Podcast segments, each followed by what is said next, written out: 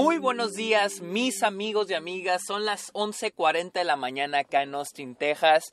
Sean bienvenidos a un nuevo episodio de Está OK, este podcast donde yo les hablo de cine, de series, de la temporada de premios, de festivales y otros temas relacionados al mundo del cine. Amigos, sean bienvenidos a un nuevo episodio de mi cobertura del Festival de South by Southwest 2023 acá en Austin, Texas. Todavía no se acaba este pedo. Eh, recuerden seguirme, mi nombre es Sergio Muñoz, recuerden seguirme en redes sociales como arroba el Sergio Muñoz, estoy en TikTok, estoy en Twitch, estoy en Twitter e Instagram como arroba el Sergio Muñoz. También estoy en Letterboxd, la red social eh, de películas donde estoy poniendo todas las películas que veo a diario, así. Todititas las películas que estoy viendo en South by Southwest, este, para que vayan a checarlas.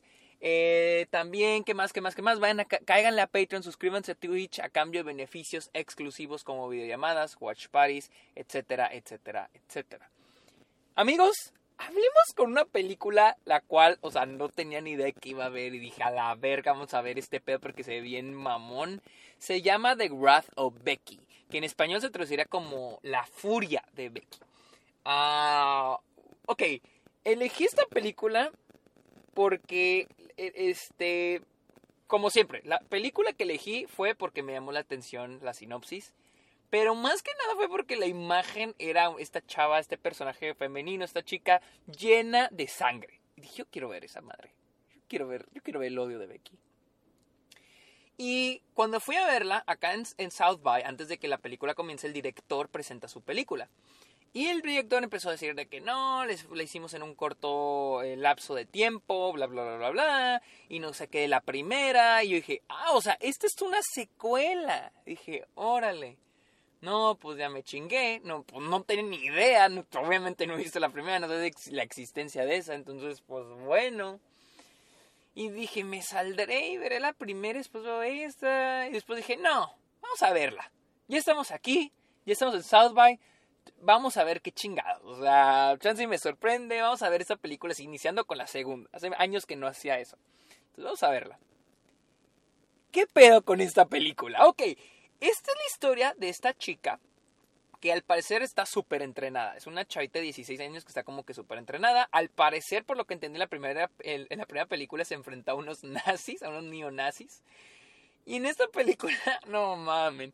Eh, la película inicia con la chavita que vive con, este, como una madre adoptiva, esta anciana, y que un día ella trabaja como mesera, pero al mismo tiempo nos van presentando que ella es una badass, que ella es una chava violenta, le gusta la pinche acción, pero no lo hace porque pues no está bien matar. Y este y un día, unos pinches güeyes bravucones, unos, unos pinches ultraderecha, maga, eh, Trump supporter, llegan a la cafetería donde ella trabaja y la empiezan a hostigar, la empiezan a, la empiezan a molestar. Y ella los humilla, no recuerdo qué les hace, pero los... Ah, le tira el café a uno de ellos, le tira el café a uno de ellos. Y ellos en venganza van a la casa de ella para... No, no sé si le iban a matar, no recuerdo, pero terminan matando a la señora y secuestran al perro de ella.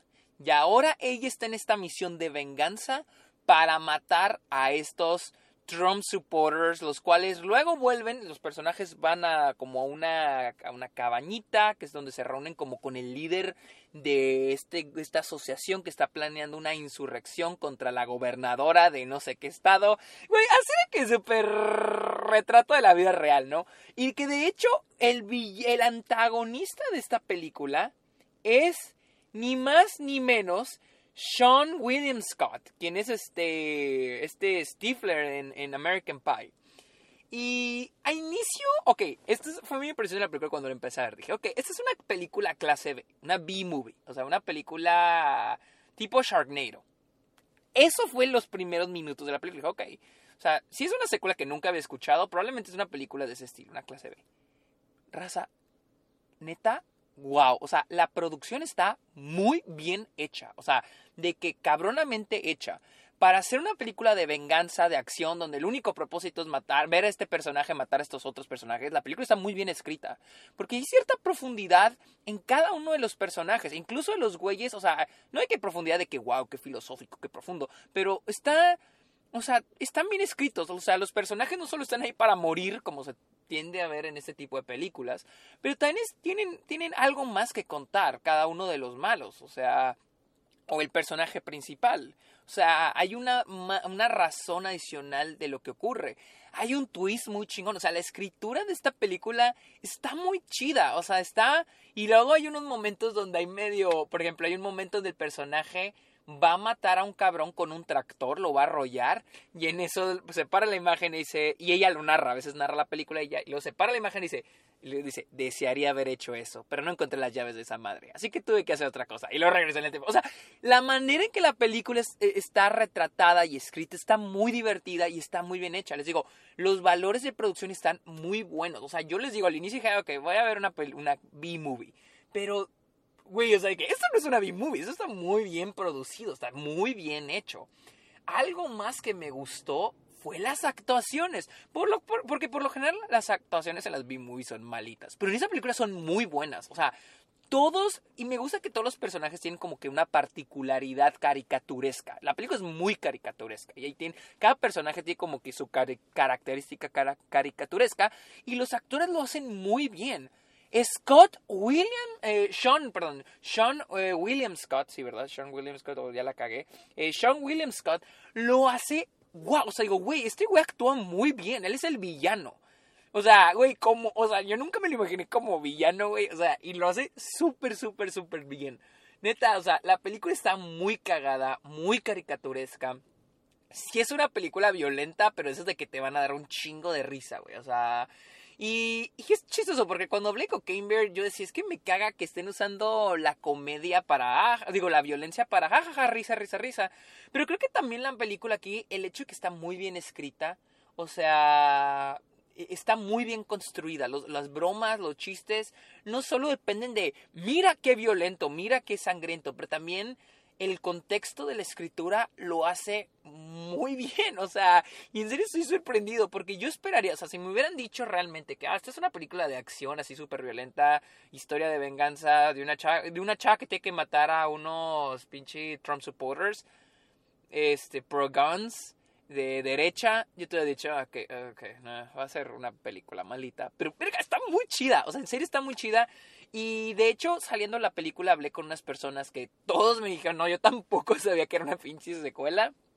Eh, vi a alguien que dijo que vio la primera y la primera no es tan buena. De hecho, la primera me dijo que sí está malita. Pero esta, wow, güey. O sea, de que no mames chingona. Y lo, y lo más chido, o sea, lo que más valoro, y esta era algo que yo estaba considerando, pues antes de ver la película, de que veamos qué tal, qué tanto funciona la película por sí sola. O sea, sin sin el, ay, tienes que ver la primera película para entenderle. O sea, vamos a ver qué tanto funciona por sí sola y vaya que valore un chingo eso, de que la película funciona chingón, así solita funciona verguísimas. Entonces, la neta, mis respetos. Eh, The Wrath of Becky, la cual, este, no sé, eh, creo que la primer Wrath of Becky está en Amazon Prime o no sé qué, no, miento, miento, miento. Déjenme, la primer, se llama, literalmente se llama Becky. Eh, no, al parecer nomás está on demand, no marca, no, no me marca dónde pues, se ponga. Say Showtime en, en Estados Unidos. Se llama Becky, les digo, no tiene muy buenas reviews. Ah, sale Kevin, en la primera sale Kevin James al parecer, es lo que estoy viendo. Eh, pero es la misma protagonista que es esta Lulu, Lulu Wilson. Este, quien interpreta a Becky. Lulu Wilson, ¿en quién ha salido? Oh, The Hunting of the Hill House, creo que ha salido en Ready Player One. Pero no, sí, la neta, esta película sí estuvo bien cagada, estuvo bien chingona, o sea, me la pasé de huevos, güey, o sea, de que súper divertida, estuvo muy, pero muy, pero muy, muy, muy divertida. Pero bueno, amigos, esta fue mi opinión de The Wrath of Becky o La Furia de Becky, la cual estuvo bien chida, güey. Qué pedazo me emocioné. No solo hablar de esta película. Eh, la cual vi en South by Southwest. Recuerden seguirme en redes sociales como arroba el Sergio Mnos. Estoy en Letterboxd, la red social de películas. Estoy como arroba el Sergio Mnos. Cáiganle a Patreon, cáiganle a Twitch. Y yo creo que es todo. Amigos, muchísimas gracias por escuchar este episodio. Que tengan muy bonito día. Bye.